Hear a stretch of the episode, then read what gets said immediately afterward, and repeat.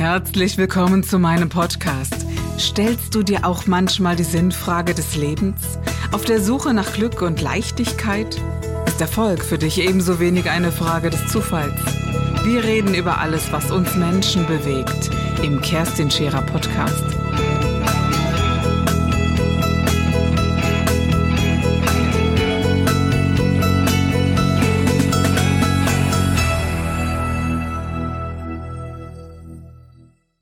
Ich habe heute einen ganz, ganz äh, mega besonderen Gast und ich weiß gar nicht, wo ich anfangen soll. Er ist für mich ein ganz besonderer Mensch, denn er ist motivierend und das mit einer Einfachheit, wie ich es bei keinem zweiten erleben durfte. Er hat eine Natürlichkeit, dass er wirklich vom äh, Flugbegleiter bis zum Megastar gekommen ist und ich finde gar keine anderen Worte, denn jeder, jeder, der ihn kennenlernt, der ist so motiviert und man darf und ist automatisch drin im Lachen. Das ist das eine, aber er ist auf der anderen Seite eben auch sehr tiefgründig und manchmal sogar ein spirituell, wenn ich das so sagen darf. Und ich bin riesig froh, dass du da bist, Tobias Beck. Ich freue mich Heute. total. Danke für die Einladung ja, zum Tee. Wunderbar. Und äh, Tobi, dass du in meine Sendung kommst, hat auch einen ganz besonderen Grund. Eigentlich lädt dich ja mein Mann in seine Sendung ein und äh, bist jetzt heute zu mir geraten. Mhm. Aber das finde ich mehr als großartig. Du hast ein ganz bewegtes äh, Leben hinter dir im wahrsten Sinne des Wortes. Ich glaube, irgendwann einmal herausgehört zu haben, du warst ein lebendiger Junge, du hast äh, viel Sport gemacht, du warst lebendig, du hast viel geredet. Ist das richtig? Kann ich mir diesen Tobi Beck so vorstellen? Als Bis auf Junge? den Sport ist es richtig. Machst du nicht sportlich? Nee. Meine Eltern sind verzweifelt an mir, weil äh, mein Vater ist sehr, sehr sportlich. Meine Mutter war Lehrerin auch für Sport und die hat mich immer von einem von einer Sportart zur anderen gebracht, vom Reiten zum Volleyball, Basketball, Judo und die ganzen Trainer haben alle gesagt, nehmen Sie ihn wieder mit. Also Sport ist wahrscheinlich nicht seins. Äh, ansonsten war ich sehr lebendig. Ich habe früher schon ähm, Geschichten erzählt. Also ich konnte mich verlieren in anderen Welten. Und ich habe, äh, als ich ein kleiner Junge war, habe ich immer angefangen, Witze zu imitieren. Damals von Phipps Asmussen und, und Otto Walkes. Und ich habe immer so die gesamte ähm, Nachbarschaft und, und Freunde und Verwandte unterhalten, bis irgendwann die Stimme derer, die gesagt haben, jetzt sei doch mal leise, die wurde halt größer, zumindest in meinem Kopf. Und dann habe ich angefangen, eine Zeit lang mich sehr zurückzuziehen, weil ich anderen Menschen nicht too much sein wollte. Und ich weiß nicht, ob viele, die hier zuhören, das kennen, dass wenn du merkst, oh, du willst dich jetzt erstmal anpassen, um, um Liebe zu bekommen von einer Gruppe, hm, dann habe ich eben versucht, das angepasst zu machen ja, ne, und eben leiser das, zu ähm, sein. Ich kenne das von mir sehr gut, als ich so als Kind zum ersten Mal so, so gewisse Arten und Weisen hatte, äh, Dinge vielleicht wahrzunehmen, die andere nicht wahrnehmen, haben mich meine Eltern, ich glaube, zu sechs oder sieben äh, Schulpsychologen mhm. gezogen. Mhm. Und äh, was ist mit der nicht in Ordnung? Ist die mhm. schizophren, die hört Stimmen und und und. Mhm. Und natürlich habe ich das völlig unterdrückt, was ich sehr mhm. traurig finde. Das würden weder du, du hast eine Tochter und einen Sohn, mhm. glaube ich, ne?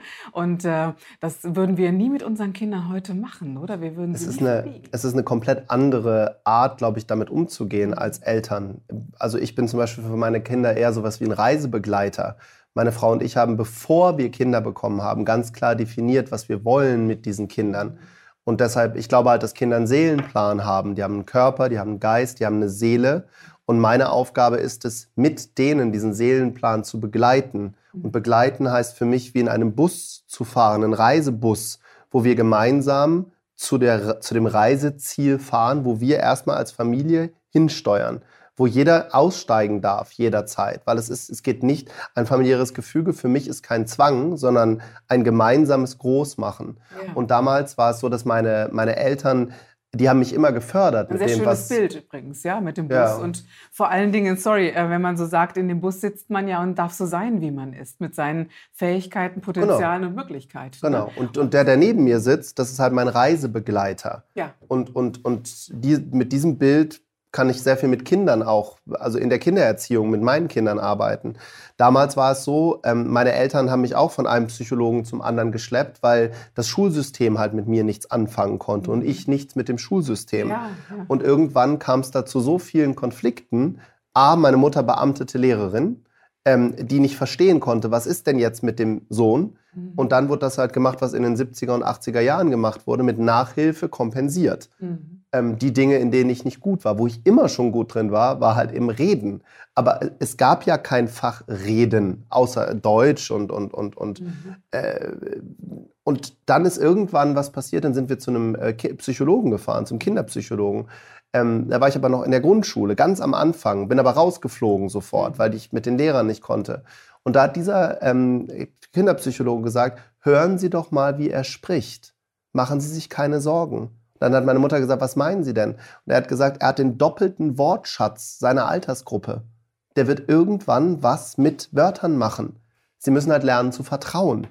Und das war natürlich für meine Eltern auf der einen Seite sehr erleichternd, auf der anderen Seite gibt es in der, im, im Schulsystem kein Förderprogramm für Leute, die gerne und gut reden. Ja, und, und wenn wir mal so zurückdenken, wir haben ja doch einige nach der Schule noch mal erlebt, die heute so alt sind wie wir und, mhm. ähm, und die mit einem Einser-Abitur durch die Welt gekommen sind. Und ich frage mich dann heute, okay, was haben manche so ganz, wenn ich das mal so ganz behutsam sei, sagen darf, was habt ihr draus gemacht? Was mhm. ist aus, wo ist das Strahlen geblieben? Mhm. Wir sind mhm. doch damals alle von der Schule und hatten so eine, wow, jetzt kommt die Welt, diese ja. große, bunte, faszinierende Welt. Und wir sind doch mit einer Lebendigkeit daraus, die doch in Worte gar nicht zu fassen ist. Ich weiß nicht, was du gemacht hast, aber wir sind dann erstmal nach Frankreich mit dem VW-Bus und mhm. mit viel zu vielen Leuten und dieses äh, ständige, diese Sehnsucht nach mehr, mhm. ja. Und dieses Strahlen erlebt man bei dir in den Augen heute noch, Tobi. Und das finde ich so faszinierend. Das ist ein Geschenk Gottes, äh, ohne dass man überhaupt mhm. erstmal redet mit einer mhm. Präsenz, glücklich zu sein, dass das Leben da ist. Ja, ja. Ich, ich, glaube, das ist auch ähm, das, wenn Leute mich fragen, was ich eben mache. Ich bin, ich habe A, ich habe mich geweigert, erwachsen zu werden. Mhm. Weil ich erwachsen, also wenn das erwachsen ist, was ich in der Gesellschaft wahrnehme, dann mhm. möchte ich das nicht sein. Wenn man gebrochen werden genau. muss, um dann zu passen. genau. Wir bräuchten ja auch Persönlichkeitsentwicklung gar nicht, wenn wir halt nicht entwickelt werden ja. oder eingewickelt. Und wenn ich mir das vorstelle als weißes Blatt Papier, wo ich als Kind nach der Geburt sind ja alle Kinder gleich, die sind voller Konfetti. Die, mhm. sind, die sind einfach nur strahlend, alle Kinder. Mhm. Und dann wird unser Sichtfeld, was wir haben, und das hat Vera Birkenbiel schon vor, vor 50 Jahren gesagt, eingeschränkt, es wird kleiner gemacht, es wird mhm. erzogen. Das heißt, es, wir, wir, sehen nicht mehr einen Radius von einem Kilometer, sondern uns wird eine, eine Brille aufgesetzt, die wir nicht selber aufsetzen, sondern uns wird gesagt, doch, die Welt ist so. Und es ist ja faszinierend, wie sehr man sich zurückentwickeln lässt. Also wenn ich so das Alter, ich weiß nicht, wann das bei dir war, so 14, 15 bis 21 denke. Mhm. Und äh, dann begann so meine Zeit der, der Entwicklung wieder, um zu sagen, Mensch, wer ist denn die, die sie eigentlich mal war? Mhm. Unglaublich, wie sehr man das einschränken kann und wie das diese Kollektiverziehung zum einen geschieht und zum anderen auch die ganzen familiären Felder auf einen mhm. wirken. Da kommt ja ganz viel zusammen, was uns ausmacht oder eben zusammenschrumpfen lässt und mhm. damit aber auch Selbstbewusstsein und Urvertrauen und Gottvertrauen. Und da äh, erlebe ich persönlich, wenn wir so bei dieser Persönlichkeit sind, weißt du, mir fehlt so eine gewisse Ebene, in der ich entscheiden kann, was ich wirklich toll finde. Und mhm. was ich da auf dieser Ebene toll finde, großartig, das ist mein Paradies und da will ich leben. Ja, und das wird den, den Kindern natürlich, dieser Teil wird auch mhm. oft weggenommen. Viele Leute fragen mich, Tobi, ja, was, wie kann ich denn mhm. überhaupt finden, was meine Lebenspassion ist? Mhm. Und ich sage immer, schau darauf, was hast du geliebt, als du von der Schule nach Hause gekommen bist. Und ich habe halt zu Hause Theater gespielt. Ich habe mich verkleidet und bin zu meinen Nachbarn gegangen mit drei. Mit, mit zwei. Mein Vater erzählt immer, dass wir im Urlaub gewesen sind in Frankreich und ich habe mich verkleidet und habe an anderen Kla Hütten geklopft und habe einfach irgendwas vorgemacht. Und das war damals schon so sehr in mir. Und dann in, in, der, in der Schulzeit und in der Zeit sind, sind, ist meine Mutter weil wir einen Kindergartenplatz für meine Schwester gesucht, ha gesucht haben, sind wir in eine Sekte geraten. Und die haben dann auch noch mein Sichtfeld, was ja auch, was vorher das Thema Gott und und Spiritualität ganz groß war. Kindern brauchst du das ja alles gar nicht erklären, was das ist. Die machen das ja alles intuitiv. Dem brauchst du das, dem brauchst du ja nichts zu sagen. Aber das ist natürlich sehr extrem. Ich glaube, Sekte ist das eine, aber es gibt es ja auch im kirchlichen Dasein, dass das genauso extrem sein konnte und dogmatisch und eng und äh, extreme Wirkungen auf einen hatte. Wie war diese, darf ich da nachfragen, wie Klar. war denn diese Sekte? Also erstmal, erst wir haben ja ein komplett verqueres äh, Wortbild von dem Wort Sekte. Das ist ja von uns interpretiert und, und in, einer, in, einen, in etwas ganz Schlimmes gemacht. Ja. war, war es auch für mich. Aber erstmal heißt Sekte eine religiöse Abspaltung. Das ist ja mhm. erstmal gar nichts Schlechtes. Ähm, bei uns war es dann so, wenn du das E wegstreichst, wird es dann wieder schön, das Ganze. Ne? Dann ja. trinken wir eine Runde Sekt. Ja, aber da musst du schon ganz viel, schön viel trinken, um das dann auszuhalten, was dann ja, mit dem E folgt. Und, und, und ich, wir sind in einer, also rückblickend würde ich es mal sagen, äh, fundamental christliche Freikirche geraten, die, ähm, wo Menschen verheiratet wurden ähm, auf, auf, auf Willen des, äh, der Leute, die vorne gesessen haben. Es gab so einen Rat, der alles entschieden hat. Ähm, es wurden Teufelsaustreibungen durchgeführt. Es gab eine eigene Sprache, mhm. die nur Frauen gesprochen haben.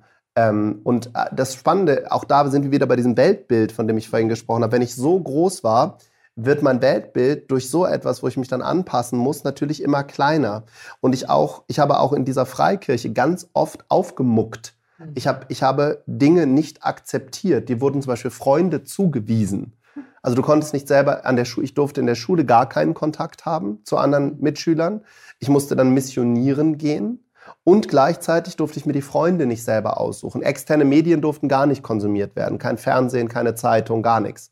Das war genau diese Zeit, so, wo Bravo anfing. Ne? 9, 10, 11, 12, 13. Natürlich gerade in die Pubertät kommt. Und ähm, ich habe dann dort leicht aufgemuckt, weil ich gesagt habe, das, das will ich so nicht und bin dafür drastisch bestraft worden. Und irgendwann bin ich dann nicht mehr der fröhliche, lustige Junge gewesen, der, der Theater spielt, sondern ich bin halt immer ruhiger geworden und habe hab angefangen, mich anpassen zu lassen. Und dieses Rad, dieser Radius wird dann halt noch ein Stück kleiner. Dazu kamen diese ganzen Schulprobleme, die ich hatte, ähm, wo ich in, in Mathe, Physik, Chemie nicht eine 5, sondern eine 6 hatte, weil ich es einfach, weil mir irgendein Lehrer gesagt hat, du wirst es nie verstehen, bist halt dumm. Mhm. Ja, und, und ähm, diese, diese ganze Kombination hat dazu geführt, dass ich ein todunglücklicher in dieser Zeit meines Lebens Jugendlicher gewesen bin es hat, im Nachgang kann ich es als Geschenk sehen, weil ich nicht der Speaker wäre, der ich heute bin, mhm. wenn ich nicht meine Lebensaufgabe gemacht hätte, anderen Menschen die Stimme zu geben, mhm. zu sagen, enough is enough. Das mhm. gibt es in meinem Leben nicht. Mhm. Für Erwachsene einfach, für Kinder schwer, weil du dieses, du, wir können das nicht machen, aber Erwachsene können das machen. Hast du jemals das Vertrauen in dich verloren, äh, zu erkennen, ob dir jemand Gutes tut oder, oder Schlechtes tut? Also es ist ja so, dass diese Erfahrungen dazu, dazu führen, dass man doch sehr viel Angst hat, beziehungsweise auch, äh, es ist ja schon sehr intrinsisch, dass, mhm. äh, dass es eine Hexerei ist, dass es böse, also verschiedene Persönlichkeitsentfaltungstechniken mhm. sind in diesem Bereich ja schon äh, mehr als verrucht Klar. gewesen und verboten. Hast du das manchmal noch, dass das erst ein bisschen andockt, obgleich du gar nichts mehr damit zu tun hast und du dich dreimal fragst, ist das okay oder nicht? Mhm. Darf ich das fragen? Gott sei Dank habe ich diese, dieses kindliche Spielen wollen, mit Menschen in Kontakt treten ja. wollen. Das habe ich immer behalten, auch damals. Mhm. Weil mir das ja quasi außerhalb der Gemeinde verboten wurde, mhm. ähm, habe ich diesen Teil doch sehr, sehr schnell wieder wieder zurückgewonnen. Hast und ich, du so eine Ahnung, wie du diesen man, man, tritt ja so ein, ich sage das immer so, in einen inneren heiligen Ort. Oder mhm. es gibt ja einen Ort in uns selbst, da kann man ja draußen machen, was man will. Man mhm. könnte mich in Gefängnis stecken und mich auspeitschen. Es gibt einen Ort, da trifft man mich eben nicht. Mhm. Den kennst du dann auch in ja. dir, oder? Ja. Und wie hast du das als Kind? Äh, hast du das als ähm, Träumerei wahrgenommen oder als Flucht in die Gedankenwelt oder wirklich in die Sprache oder in beides? Für, für mich, für mich war da ja norm, ist das ja normal. Also all das, mhm. was, was wir jetzt auch im Außen als Erfolg wahrnehmen an Menschen, ist ja für den Menschen nicht Erfolg, sondern normales Sein. Mhm. Äh, immer wenn ich das mit Zwang versuche, funktioniert es ja nicht. Mhm. Ähm, und das heißt, dieser, diesen Ort, den, kann ich, den kenne ich schon, seitdem ich ganz klein bin. Und zwar in diesem Flow zu sein, in, diesem, in, dieser, in dieser Leichtigkeit, Dinge zu tun. Und die, dieser Teil ist Gott sei Dank auch in dieser Sektenzeit nicht kaputt gegangen. Mhm ich habe ihn damals halt anders kompensiert. Ich bin da halt dann alleine für mich hingegangen. Ich habe alleine für mich Theater gespielt im Kopf. Mhm. Ich habe alleine für mich Menschen in Kombination gesetzt und habe die spielen lassen. Ähm, erst später natürlich dann in, damit ins, ins Außen gegangen. Und äh, nochmal im, im Nachgang glaube ich ja an, an diesen Seelenplan, habe ich genau. gerade schon gesagt, auch ja. zu meinen Kindern. Und das gehörte wohl zu meinem Seelenplan. Mhm. Und ähm, gehst du mit mir d'accord? Ich glaube an eine unglaublich äh, hohe Geisteskraft, die jeder Mensch für sich hat. Und ich glaube sogar daran, dass wir unsere Welt kreieren können mit unserem reinen Denken und Bewusstsein, mhm. mit der Kraft, die wir da einsetzen. Würdest du das auch sagen? Das, was du Jetzt ja, ja. 100 Prozent. Ähm, äh, gleichzeitig gab es sehr lange sehr viele äußere Faktoren. Da sind wir wieder bei dem Thema Schule. Mhm ähm, wo ich so sehr in diesem Prozess gefangen war, genug zu sein für das System, dass ich ähm, irgendwann aufgehört habe, damals an diesen Ort zu glauben, mhm. in meine, an meine Welt, an dieses, an dieses leuchtend Verrückte. Mhm. Und äh, das habe ich mir erst später wiedergeholt, genau wie du es vorhin gesagt hast, indem ich dann komplett ausgebrochen bin. Von meinen Eltern ausgebrochen, komplett ausgebrochen. Ich habe äh, ganz früh zu meinen Eltern gesagt, mit 13, 14, ich werde nach Brasilien gehen. Und zwar sobald ich hier kann. Mhm. Meine Eltern haben immer gesagt, ja, warum willst du nach Brasilien gehen? Ich habe gesagt, ich habe keine Ahnung, da gehöre ich hin. Mittlerweile weiß ich, ein Teil meiner Seele ist Brasilianer. Ich gehöre, ich gehöre in dieses, in dieses Südamerikanische. Ich bin vom Herzen Südamerikaner, nicht äußerlich, aber. So eine Erinnerung, die man vielleicht nicht direkt greifen genau, kann. Genau, die man nicht greifen kann. Also ich habe da, ich habe das dann auch gemacht. Ich bin ähm, äh, nach dem Abitur äh, nach, nach Brasilien geflogen und hab, ich bin dort in ein Land gekommen, was mir nicht fremd war. Mhm. Ab Minute eins. Für diejenigen von euch, die an sowas glauben, wahrscheinlich habe ich da mal gelebt. Mhm. Die Geschichte ist noch viel verrückter. Ich habe dort in einer, in einer äh, Familie gelebt, ganz oben im Amazonasbereich und habe nach vier Tagen mit der Tochter des Hauses, also die hatten vier Töchter, angefangen, Portugiesisch zu sprechen. Ich habe in meinem Leben vorher noch nie Portugiesisch gehört. Noch nie. Ah, nur mit der einen Tochter, die hat diesen Zugang gefunden. Das war ganz weird. Und sie hat mir dann quasi gezeigt, wie ich das ins normale Leben tragen kann. Die hat von Anfang an gesagt, Tobi, du warst ja schon zigmal hier, das ist dein Kraftort. Mhm. Und, und, und wenn du, wenn es irgendwas in deinem Leben gibt. Und seitdem treffen auch andauernd immer wieder Brasilianer in meinem Leben ein. Immer wieder, so immer Wunder. wieder. Weißt du, das sind, so, das sind doch diese Wunder, die immer wieder im Leben passieren, wenn man eben genau diese Freiheit plötzlich erreicht. Mhm. Ich habe mich oft gefragt, warum geschieht es, dass Menschen in diese Sekten, also nicht diese, sondern überhaupt dass es Insekten gerät, dass sie Gurus suchen und wie kann ich meinen äh, Guru, äh, meine Guru-Ebene verlassen und die, das wollte ich nie werden, weißt mhm. du. Und ähm, ich dachte, ich kann das verstehen. Ich kann verstehen, dass man ein bisschen Sicherheit im Leben mhm. haben möchte, dass man sich wünscht, vom Tiefen heraus, komm, leite mich an. Mhm. Ich kann diese Menschen, also so einer bist weder du noch ich, glaube mhm. ich, ja, aber ich kann diese Menschen verstehen, die sagen, in diesen Systemen bin ich groß geworden, weil ich eine strenge Erziehung hatte oder, oder vielleicht auch genau das Gegenteil, dass man so einen Rahmen gesetzt bekommt, den man mhm. selber nicht setzen ja. muss. Das ist, kann ich nachvollziehen. Auch da, Guru heißt ja nichts anderes als Lehrer. Und wenn ich mir, mich einer Lehre ein, äh, anschließe aus freiem Willen, würde ich das niemals bewerten. Wenn, genau. wenn ich mir Dinge anschaue wie Hare Krishna, nehmen wir das mal als Beispiel, wo Menschen Mantren singen und, und, und äh, sich bewegen und tanzen dabei und soziale Dinge tun, äh, wenn, da, wenn, wenn der Seelenplan dahin möchte, in Gottes Namen soll er, soll er tun. tun. Das glaube ich auch. Osho hat ja jetzt so eine neue Welle ähm, irgendwie wieder neu erreicht. Und in meiner Praxis habe ich ganz viele Kinder erlebt, die aber damals bei Osho in der Bhagwan-Sekte mhm. aufgewachsen sind. Und mhm. die hatten sehr, sehr große Probleme. Mhm. Also habe ich natürlich mit dem Kontakt der Klar. Kinder ebenfalls meine Klar. Probleme. Es gibt so unglaublich gute Texte, Sätze, Ideen und Möglichkeiten darin, dass ich mhm. denke, wenn sie es frei halten, ist es das Grandioseste überhaupt. Mhm. Dann gibt es da gar keine Grenze. Ja. Aber ich mag das bezweifeln.